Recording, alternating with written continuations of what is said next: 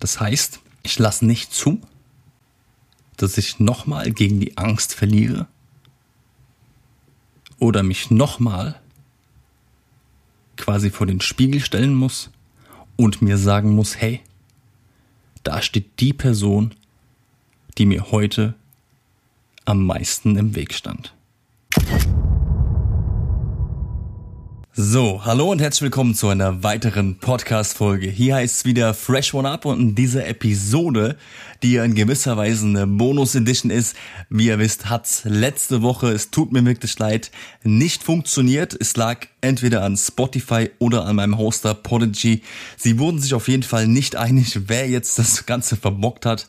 Ich habe wirklich zweimal versucht, die Folge hochzuladen. Es hat zweimal nicht funktioniert und speziell auf Spotify jetzt nicht funktioniert. Auf iTunes ist sie einmal hochgegangen, aber halt parallel nicht auf Spotify.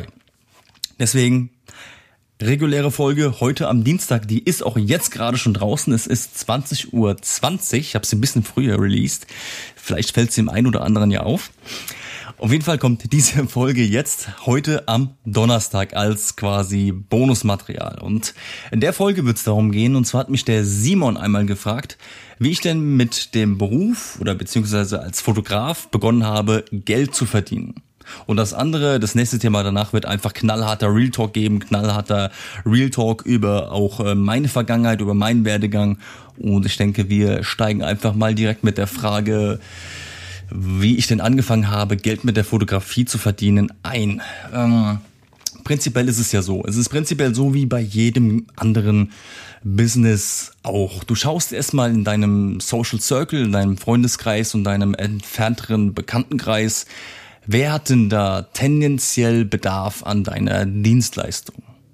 Und so diese Straße hier, also, es sind ja viele Folgen dabei, wo auch mal ein Motorrad vorbeifährt, die kommen tatsächlich immer nur dann, wenn ich einen Podcast mache oder ein Video aufnehme. Nur dann fährt hier ein Motorrad vorbei. Ich glaube ja, ich glaube zu wissen, vorne an der Straße hat sich irgendjemand positioniert und weiß, wenn ich hier am Mikrofon sitze, dass er dann in dem Moment die Leute hier diese Straße runterzuleiten hat. Das ist der Wahnsinn. Aber wo, wo waren wir stehen geblieben? Wie verdiene ich Geld ähm, am Anfang mit der Fotografie? Das hat sich ein bisschen rausgerissen, aber wie gesagt, die Folge, die ist nicht wirklich gescriptet. Es ist halt wirklich eine Bonusfolge. Ich habe die Frage bekommen, habe gedacht, okay, wie kannst du die Folge gestalten? Mir kurz ein paar Stichpunkte gemacht und dann habe ich mir Gedanken gemacht, was kannst du in die Folge noch mit reinholen? Also Bekanntenkreis, Freundeskreis haben wir genau. Und da schaust du halt einfach, wer könnte da tendenziell deine ähm, Dienstleistung oder dein Produkt gebrauchen. Und scheu dich da auch nicht anfangs ähm, auch Geld zu verlangen, speziell von Freunden oder Bekannten, weil viele werden da ja sagen, hey, von Freunden oder von Bekannten kannst du doch kein Geld verlangen und nein, natürlich, du kannst Geld verlangen. Es ist ja auch deine Dienstleistung, es ist dein Produkt. Natürlich kannst du da Geld verlangen. Musst halt aber auch differenzieren. Manchmal musst du auch in den sauren Apfel beißen und mal einen Free Job annehmen. Denn jeder Free Job, jeder Job, jeder Kunde öffnet dir weitere, weitere Türen. Zum Beispiel was bei mir auch so, ich habe für eine Baufirma einen Free Job gemacht. Und dieser Free Job hat mir dann einen richtig geilen Paid Job eingebracht. Und ich bin halt quasi hingegangen, habe die Bilder, die ich da gemacht habe, auf Instagram gespreadet, auf meine Website draufgepackt und habe halt noch ein gewisses Know-how mit reingepackt, eine gewisse Expertise, wie man das auf Instagram positionieren muss, damit man auch Leute erreicht. So, gesagt, getan, dass es halt wirklich so krass wird, hätte ich nicht gedacht. Auf jeden Fall hat sich dann eine Firma aus Berlin bei mir gemeldet und angefragt für ein Projekt in Lübeck. Diese Anfrage kam, also wohlgemerkt Anfrage, kam aufgrund eines Free Jobs.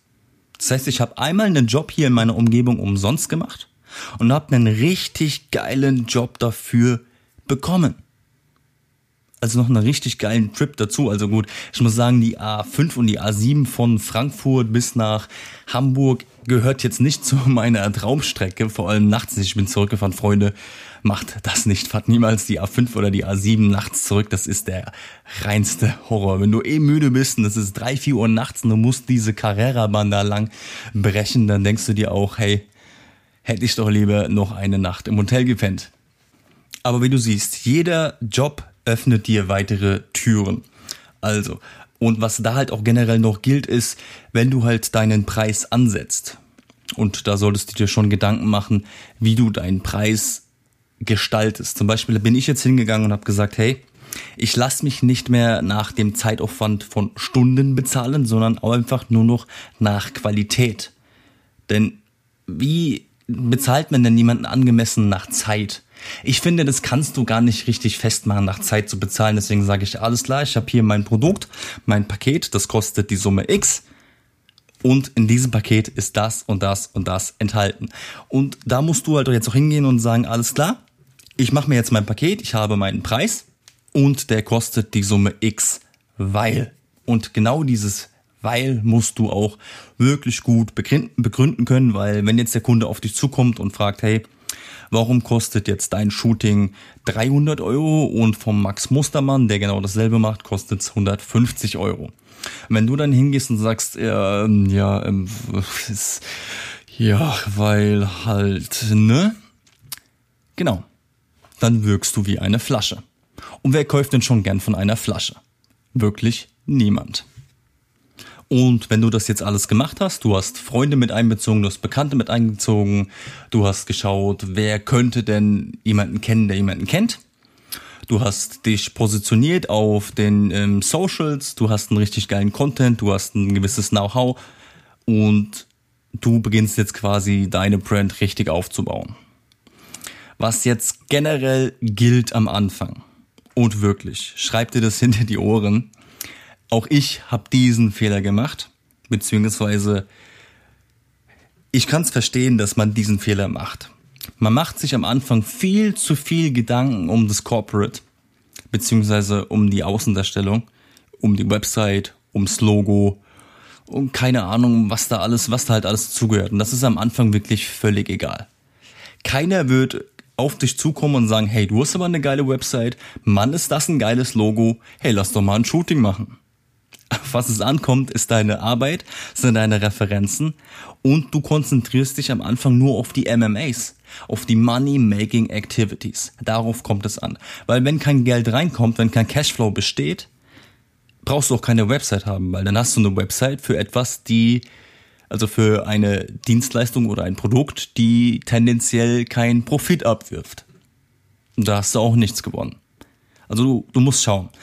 Es gibt natürlich den Zeitpunkt, an dem du eine Website brauchst. Aber das ist bestimmt nicht die Anfangszeit. Ganz gewiss nicht. Konzentriere dich da wirklich auf die wirklich richtigen, die wirklich wichtigen Dinge. Mach dich sichtbar, mach dich transparent, werde über deinen Preis klar, versuch dem Kunden zu erklären in deinem Preis, in deiner Beschreibung, warum sie jetzt die Summe X kostet, denn der Kunde beispielsweise sieht nicht den Juice, den du im Dunkeln machst. Der Kunde sieht nur die Dienstleistung, der sieht nur dich, wie du gerade dieses Shooting machst für, keine Ahnung, drei Stunden und dann wieder verschwindest. Das sieht er. Und für diese drei Stunden, sagen wir jetzt mal übertrieben, nimmst du 1000 Euro. Und da fragt er sich natürlich, hey, warum nimmt er jetzt für drei Stunden 1000 Euro? Hat er sie noch alle? Der Kunde muss wissen, warum nimmst du jetzt für die drei Stunden, die er dich gesehen hat, 1000 Euro. Vermittle ihm, dass du halt auch Arbeit im Vorfeld hast und dass du halt auch noch mal mehr, ich zum Beispiel sitze an einem Shooting, das jetzt sechs, sieben Stunden gedauert hat, noch mal sechs, sieben Stunden an der Nachbearbeitung. Und das sieht der Kunde halt nicht. Und das musst du ihm halt klar machen. Das musst du ihm verkaufen können. Und nehmen wir mal an, du ähm, closed jetzt diesen Kunden. So, dann hast du einen, dann hast du einen Job. Das ist halt die Frage, wie oft braucht dein Kunde jetzt ein Shooting im Kalenderjahr? Vielleicht einmal, zweimal, maximal dreimal. Und dann hast du drei Shootings im Jahr. Reicht dir das? Ich glaube nicht. Deswegen kommen wir zu einem wesentlichen Punkt. Du musst halt auch dafür sorgen, dass du auf potenzielle Kunden zugehst. Die werden nicht alle ähm, per über Instagram oder deine Website auf dich zukommen. Das ist der geringste Teil. Das ist eine ganz, ganz kleine Prozentzahl. Deswegen ist es ganz wichtig, dass du auf die Firmen oder die Kunden in dem Fall zugehst. Und das kannst du natürlich per E-Mail machen. Ich sage dir aber generell aus eigener Erfahrung oder auch aus Insiderwissen, was mit den E-Mails passiert, die du an speziell Firmen oder an Kunden schickst. die landen im Papierkorb. Also nehmen wir mal an, du bist jetzt, ähm, du bist Hochzeitsfotograf, du willst Hochzeiten fotografieren. Wie machst du da für dich am effektivsten Werbung? Weil du kannst ja jetzt nicht hingehen und sagen, hey, ich rufe mal einfach jedes Pärchen hier in äh, ganz äh, Rheinland-Pfalz an. Erstens weißt du nicht, wer da alles miteinander liiert ist und zweitens kommt es auch ziemlich weird, wenn du die Menschen einfach so anrufen würdest oder anschreiben würdest. Also da, in dem Fall ist es halt wirklich, da kommt es sehr auf den Namen an bei einem Hochzeitsfotografen als Beispiel. Da ist es sehr, sehr wichtig, dass du dich richtig gut in den Socials positionierst. Lade richtig starke Bilder hoch, mach auch kurze Videos und wenn du jetzt auf die Idee kommst, das Ganze auf Instagram oder auf Facebook zu bewerben, was du als Hochzeitsfotograf natürlich machen kannst. Vielleicht auch in Kombination mit dem Profilaufbau machen solltest. Ähm, ist es halt aber auch sehr, sehr wichtig zu wissen, wie man das Ganze bewirbt. Die meisten gehen ja hin und bewerben dann ein Bild. So, dann hast du ein Bild. Dann siehst du, ah, schönes Hochzeitsbild. Like und weiter. Bilder Schöne Sache, echt geil. Ich bin Fotograf, ich liebe Bilder. Aber Bilder als Werbung ziehen null. Heutzutage brauchst du tatsächlich Videos für deine Werbebotschaft. Und die müssen in den ersten fünf Sekunden catchen. Da kannst du nicht hingehen und erstmal äh, zehn Sekunden lang irgendeinen Käse erzählen, sondern du musst halt wirklich in den ersten fünf Sekunden sagen, was Phase ist. Weil der Mensch hat nur fünf Sekunden Aufmerksamkeit auf Instagram für dein Thema. Und die Leute, die äh, nicht gerade drüber scrollen, die sich das halt wirklich fünf Sekunden angucken, die musst du catchen. Und von denen, die du da catchst, sind vielleicht ein paar Interessenten dabei. Deswegen geh hin, wenn du Werbung schaltest, überleg dir einen richtig guten Text, den du sagen kannst Vielleicht baust du auch noch mal so ein kurzes Shooting mit ein, wo im Hintergrund läuft und du machst einfach nur ein Voice-Over und unter zu dem Voice-Over machst du noch mal einen Untertitel, quasi schreibst das rein, was du sagst.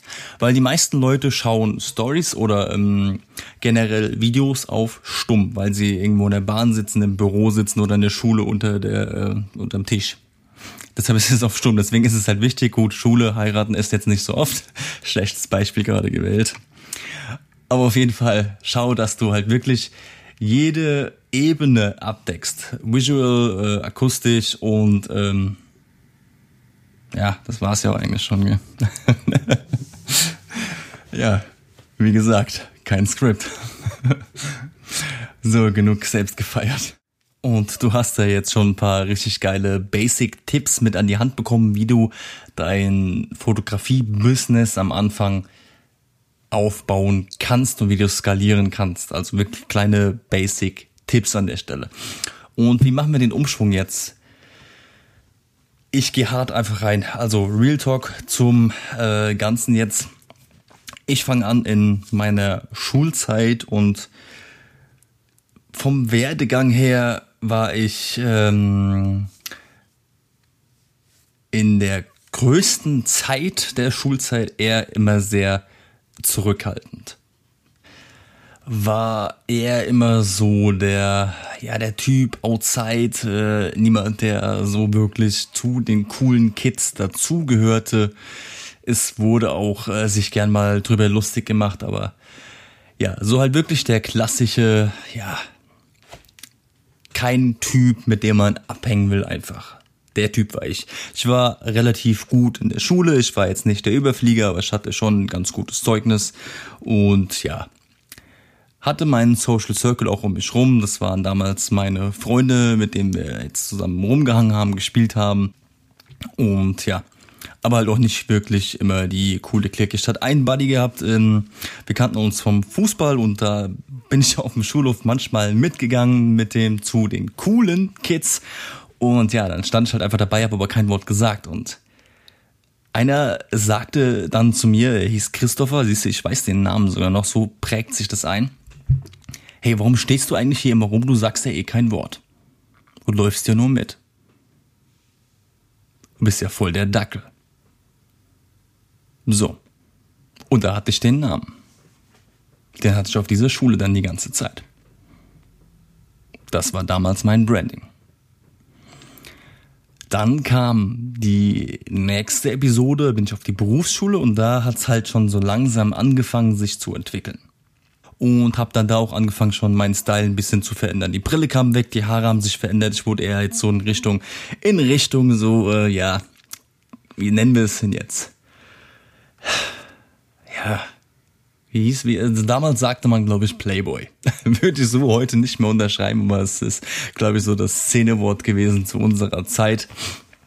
Und dahin war dann die Tendenz, in die ich mich entwickelte. Also zu dem Typ, den ich ja eigentlich in dieser Schule vorher verabscheut habe. Zu dem Typ habe ich mich dann so langsam in der Phase entwickelt. Und das war ein entscheidender Step. Denn ich hatte einen coolen Buddy gehabt damals, mit dem wir in der Schule immer einen Haufen Scheiß gemacht haben. Florian hieß der. Ich weiß nicht, ob er ihn hört, aber auf jeden Fall Grüße gehen raus an dich, Flo. War eine mega geile Zeit. Auch wenn man sich aus den Augen verloren hat heutzutage, die Interessen, die sind einfach auseinandergegangen. Aber die Zeit, ich will sie nicht missen wollen. Das war richtig nice, unsere Schulzeit. Wir haben jede Menge Quatsch gemacht. Wir haben sau viel erlebt, auch abseits der Schule. Und definitiv für die äh, Sicht heute hat's meine Entwicklung wirklich nicht geschadet. Aber was ich halt in dem Moment oder in der Phase entwickelt habe, welches Denken ich entwickelt habe, ist äh, folgendes. Und zwar, hey, mir fällt schon irgendwas Geiles irgendwann in den Schoß, weil es ging dann halt auch damals, als der Abschluss immer näher kam und wir äh, saßen in der Klasse und der Lehrer fragte, hey, auf welche Ausbildung wollt ihr euch denn bewerben? Und äh, wir schauen uns an und denken, hä, scheiße, fuck, Ausbildung ja, keine Ahnung, was wir machen. Wir haben, haben uns halt mal in der Klasse umgehört, was denn alle machen. Und da kam halt Krankenpfleger raus. Das war halt der Zweig Gesundheit und Pflege in der Berufsschule und ja, klar, da wollten halt alle Krankenpfleger werden. Ja, haben wir beide uns halt gesagt, alles klar, dann äh, machen wir das doch auch mal. Ohne halt wirklich zu wissen, was ein Krankenpfleger macht. Und allein dieses Beispiel zeigt ja schon, wie blind ich zu dieser Phase meines Lebens war. Ich habe halt wirklich den kompletten Fokus verloren. Ich war so, hey, der Typ, hey, komme ich heute nicht, komme ich morgen? Der Typ war ich. Und so habe ich dann die folgenden zehn Jahre meines Lebens gelebt. Um es auf den Punkt zu bringen, ich habe die zehn Jahre, wenn du es so willst, weggeworfen. Einfach so. Nimm jetzt mal zum Vergleich, im Durchschnitt werden wir so um die 80 Jahre alt. Und da habe ich zehn Jahre genommen und aus meiner Sicht jetzt vergeudet. Also ich habe sie aus der Lebenssicht nicht vergeudet. Die habe ich gelebt, die zehn Jahre. Aus der Business-Sicht, aus der Sicht eines Menschen, der etwas erreichen will in seinem Leben, habe ich sie vergeudet. Aber ich traue diesen zehn Jahren jetzt nicht nach. Weil ich weiß, hey, mir bleibt immer noch genug Zeit. Aber dieser Change, dieser Hebel, der da in meinem Kopf umgefallen ist oder umgelegt wurde, der war sehr entscheidend. Und zwar, wie gesagt, der Typ. Komme ich heute nicht, komme ich morgen. Hey, alles easy. Das ist mein Wecker. Jetzt fragt sich der eine oder andere, hey, ein Wecker um neun Uhr abends. Ja, das ist mein ähm, Podcast-Wecker für die Preview. kurz auf, äh, ich habe auf Schlummern gedrückt, mal kurz auf Stopp drücken. Die Preview kommt dann heute etwas später. so, wo waren wir? Genau. Und der Typ, dem auf einmal einiges klar wurde, dass er, so wie er das gerade macht, nicht sein Leben lang machen will. Mir wurde klar, hey, ich bin in einem Job, der, klar, der gibt dir jeden Monat Cash, du hast einen Cashflow, aber du bist nicht glücklich damit. Du hast 30 Tage Urlaub im Jahr. 30 Tage gegen 365. Dieser Trade, den bin ich nicht, den war ich nicht mehr bereit einzugehen. Also habe ich gesagt, hier, deine Einstellung, die du die ganze Zeit hattest, vielleicht überdenkst du die mal. Und da habe ich angefangen, mich äh, zu informieren, was es gibt, was man machen kann. Und prinzipiell war das auch so die Zeit, in der ich die Fotografie entdeckt habe. Und das war die Geburtsstunde meiner Passion. Ich habe realisiert, dass der Beruf Pflege so dermaßen underpaid ist und underrated ist, dass ich den mein Leben lang für das, was ich dafür bekomme oder was ich auch dafür einstecken muss. Kurz nochmal gesagt, Pfleger in der Psychiatrie. Das, was ich dafür bekomme und einstecken muss. Niemals bis zu meinem Lebensende machen will. Ich bewundere jeden, der das kann, aber ich kann's nicht. Also bin ich hingegangen, okay. Wie kannst du das, was du liebst, monetarisieren? Und mir war auch ganz schnell klar, dass der Beruf Fotograf alleine nicht die Antwort ist. Da muss noch was dabei. Aber das wusste ich die ersten zwei Jahre nicht. Also habe ich mich die ersten zwei Jahre rein auf den Beruf Fotograf konzentriert. Klar, habe damit auch eine, ja, ein bisschen nebenbei verdient. Das war ganz nett, das war nice. Aber einen richtigen, ja, eine richtige, die, den richtigen Wake-up gab es erst, als ich das erste Video auf YouTube gesehen habe von Torben Platzer. Das war mein Aha-Moment. Aha, da ist was, was nach mehr aussieht. Und so bin ich immer mehr in dieses Thema reingekommen. Bis ich halt letzten Endes ähm, mich dazu entschieden habe, eine SMA zu gründen, also eine Social Media Agentur. Aber mit dem Fokus, dem Schwerpunkt auf Fotografie. Die meisten Agenturen draußen benötigen für ihre Bilder einen externen Fotografen. Und ich will das Ganze halt ein bisschen schwerlastiger aufbauen. Ich würde doch irgendwann, würde es echt geil finden, wenn ich sagen kann, hey, ich schaff's nicht mehr, die Bilder alleine zu machen. Ich hole mir da noch einen Kollegen mit ins Boot. Ich kenne einige äh, richtig geile Typen, die mega geile Bilder machen. Und das wären tendenziell die Optionen, die ich hätte, die Leute ins Boot zu holen. Das ist eine Social Media Agentur mit einigen schlauen Köpfen und einigen richtig kreativen Köpfen. Also das Gerüst steht. Und dieses Konzept, finde ich, ist für unsere Zeit heute richtig geil. Denn als Fotograf alleine ist es schwierig zu überleben. Aber das gepaart mit einer Social Media Agency ist wieder eine ganz andere Nummer. Und als ich mich dann dazu entschlossen habe, und das ist jetzt auch noch nicht so lange her, das sind ein paar Wochen, Monate, habe ich mir dann auch einen Mentoring gekauft. Einen Mentoring mit ähm, ja, Online-Kursen und auch einem Live-Call in der Woche. Und sowas kostet natürlich auch ein bisschen Geld. Das Geld habe ich mir dann quasi durch meine Jobs, die ich gemacht habe, in gewisser Weise angespart und auch in gewisser Weise nochmal geliehen. Klar, man sagt, hey, leider kein Geld dafür. Es ist halt immer so eine Sache. In dem Fall, ich wusste, hey, ich kriege die Kohle irgendwann wieder rein. So, habe den ersten Kunden auch ähm, abgeschlossen und das Geld, was ich mir geliehen habe, ist nach zwei Monaten mit dem Kunden, mit einem Kunden auch schon wieder wieder drinne. Von daher war das definitiv kein falscher Move.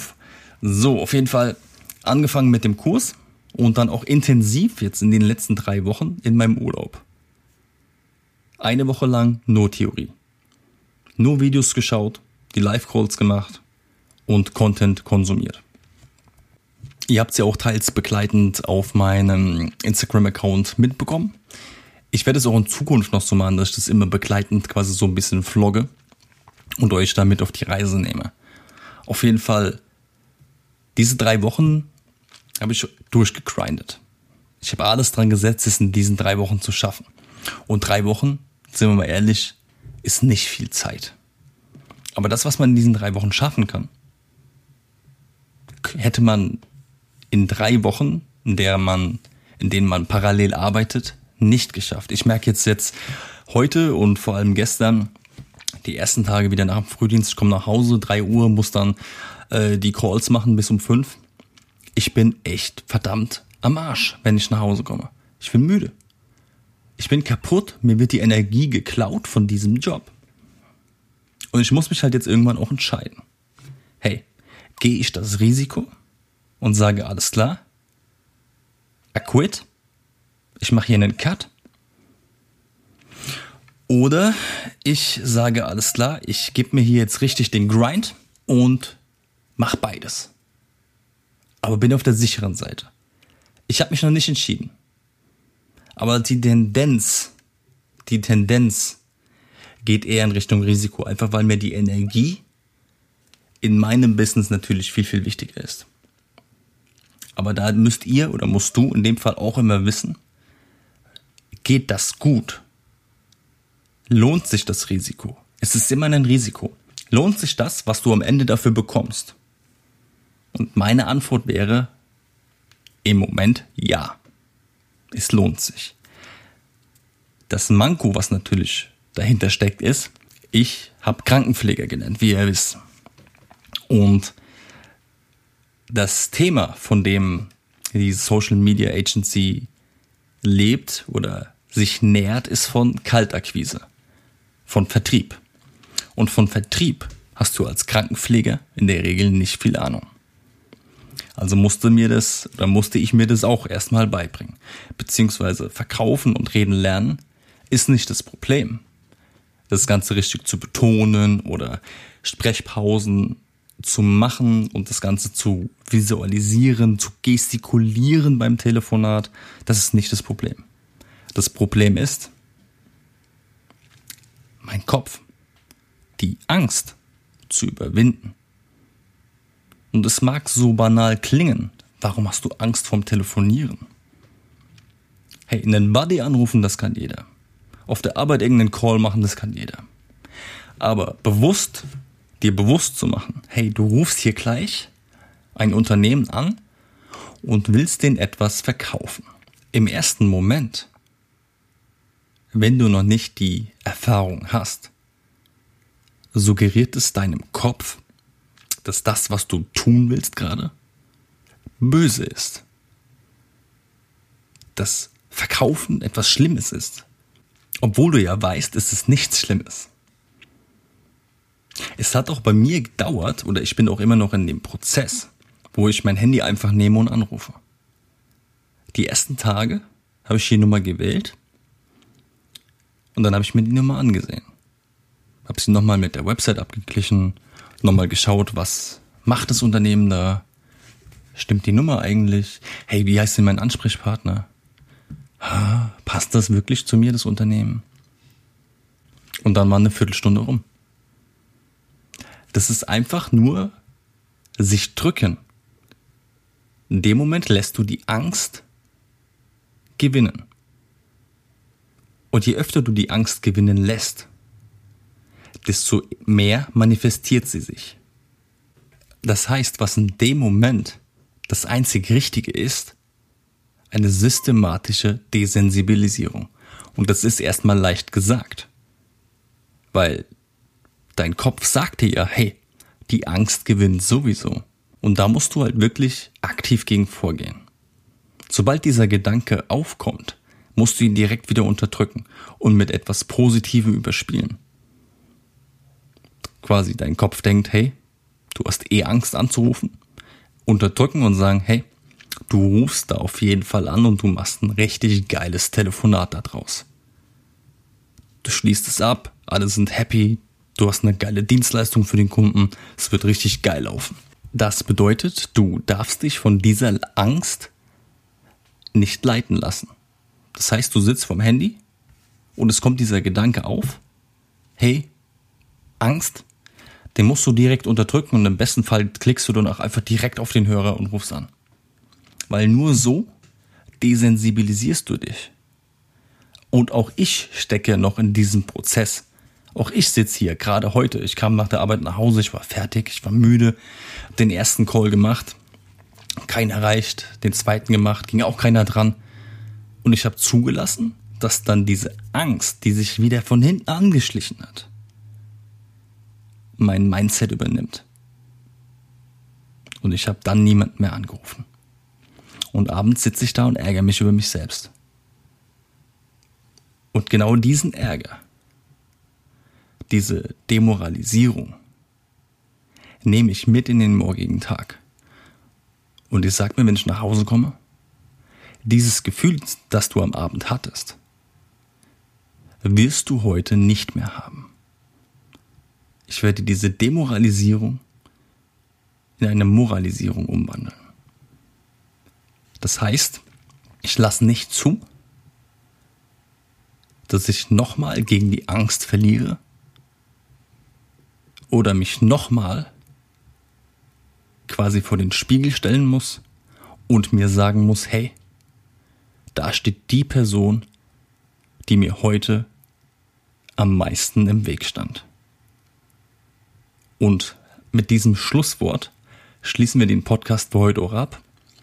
Gebt mir da gerne mal ein Feedback, wie euch diese Folge gefallen hat. Schreibt mir gerne auf Instagram Julian Deal, zusammengeschrieben Deal ohne H. Und ich freue mich auf jeden Fall über jedes Feedback. Ich nehme auch gerne, wie auch heute in der Folge, eure Wünsche mit rein und versuche das bestmöglich mit einzubauen. Und ja, jetzt sind wir mittlerweile auch schon gleich halb zehn und ich finde, Podcasts abends aufzunehmen hat richtig was Geiles. Ich finde, da ist die Stimmlage nochmal ganz anders wie äh, morgens, weil die anderen Podcasts in der Regel nehme ich morgens auf. Ich sollte das, glaube ich, auf abends legen. Wie seht ihr das? Schreibt mir da gerne mal ein Feedback.